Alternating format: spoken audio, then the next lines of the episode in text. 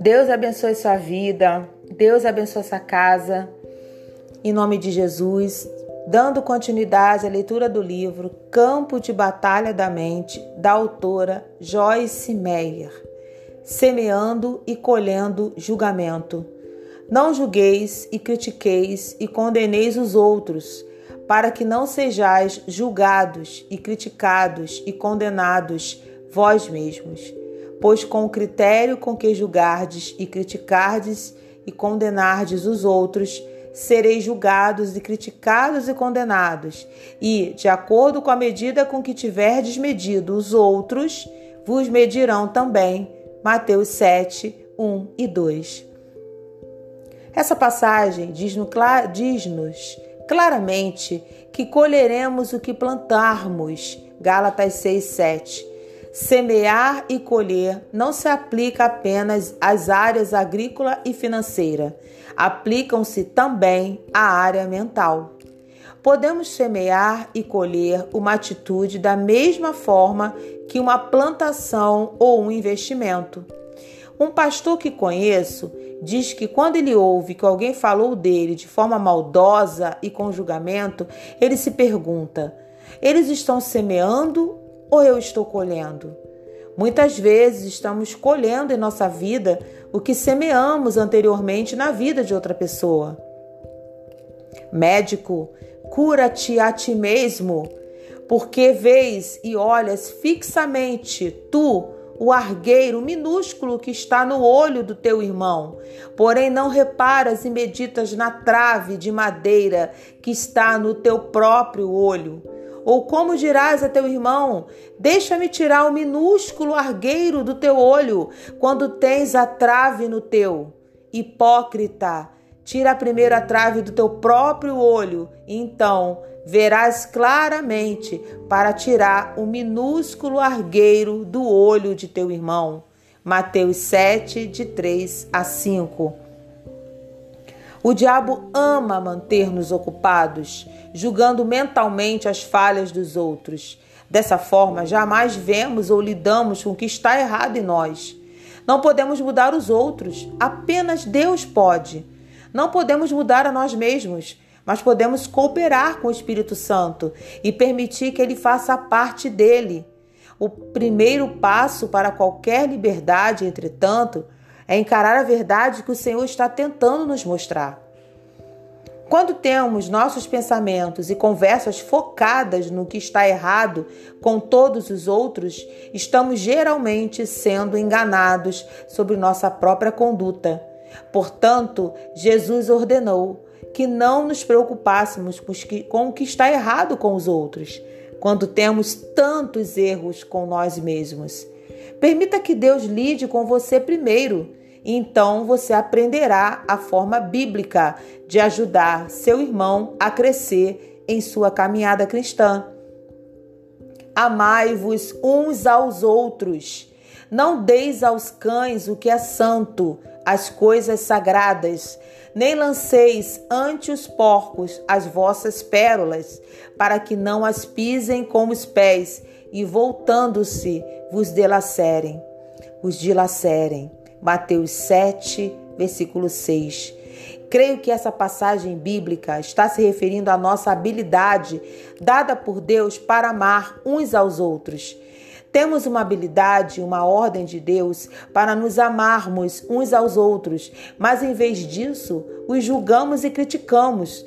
Tomamos algo santo, amor, e o jogamos para os cães e os porcos, espíritos demoníacos. Abrimos as portas para que eles sapateiem sobre as coisas santas e voltem e nos rasguem em pedaços. Precisamos entender que a caminhada do amor é proteção para nós contra os ataques demoníacos. Não acredito que o diabo possa fazer muito mal a alguém que realmente anda em amor. Quando fiquei grávida do nosso quarto filho, eu era uma cristã, batizada com o Espírito Santo, chamada para o ministério e uma dirigente, uma diligente, melhor dizendo, estudante da Bíblia. Havia aprendido a exercitar minha fé para a cura. Entretanto, durante os três primeiros meses da gravidez, fiquei com muito, muito enjoo. Perdi peso e energia. Passava a maior parte do meu tempo no sofá, nauseada e tão cansada que quase não podia me mexer. A situação estava realmente me confundindo, uma vez que havia passado maravilhosamente bem durante minhas três outras gestações. Embora eu fosse à igreja, não conhecia muito da palavra de Deus, então não usava minha fé ativamente para nada. Agora estava muito familiarizada com as promessas de Deus e mesmo assim estava doente. E nem mesmo muitas orações a Deus e repreensão ao diabo estavam removendo o problema. Um dia, enquanto estava na cama, ouvindo meu marido e meus filhos se divertindo no pátio atrás da casa, perguntei a Deus agressivamente: O que está errado comigo? Por que estou tão enjoada? E por que não estou melhorando? O Espírito Santo me moveu a ler Mateus 7, versículo 1. Perguntei ao Senhor o que aquela passagem tinha a ver com a minha saúde. Continuei sentindo que deveria lê-la de novo e de novo. Finalmente, Deus abriu minha memória para um evento que havia acontecido dois anos antes. Eu havia dirigido o estudo bíblico doméstico, ao qual compareceu uma jovem senhora, a quem chamaremos de Jane. Jane frequentou o curso fielmente, até que engravidou. Mas então se, tomou, se tornou difícil para ela comparecer regularmente porque ela estava sempre cansada e se sentindo mal. E quando estava deitada naquele dia, lembrei-me de que outra irmã cristã, entre aspas, e eu tínhamos conversado sobre Jane, julgando-a e criticando-a porque ela não se esforçava nas suas circunstâncias e não era diligente em vir ao estudo bíblico. Jamais nos oferecemos para ajudá-la de qualquer maneira. Apenas formamos uma opinião de que ela era uma fraca e estava usando a gravidez como desculpa para ser preguiçosa e autoindulgente. Agora eu estava nas mesmas condições de Jane, dois anos antes. Deus me mostrou que, embora eu tivesse sido saudável durante minhas primeiras três gestações, tinha aberto uma imensa porta para o diabo pelo meu julgamento e crítica.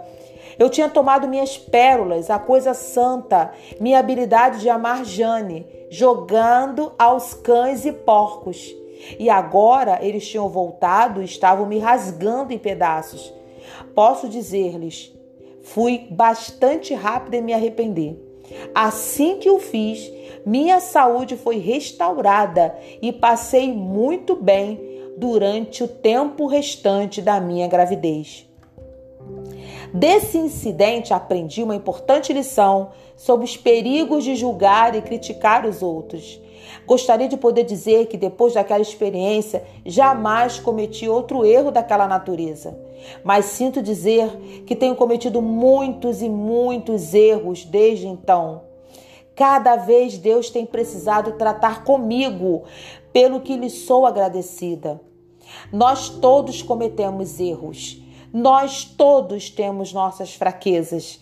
A Bíblia diz que não devemos ter um coração duro, um espírito crítico de uns para com os outros, mas em vez disso, devemos nos perdoar uns aos outros e mostrar misericórdia uns para com os outros, da mesma forma que Deus, por amor a Cristo, tem feito por nós. Efésios 4, 32.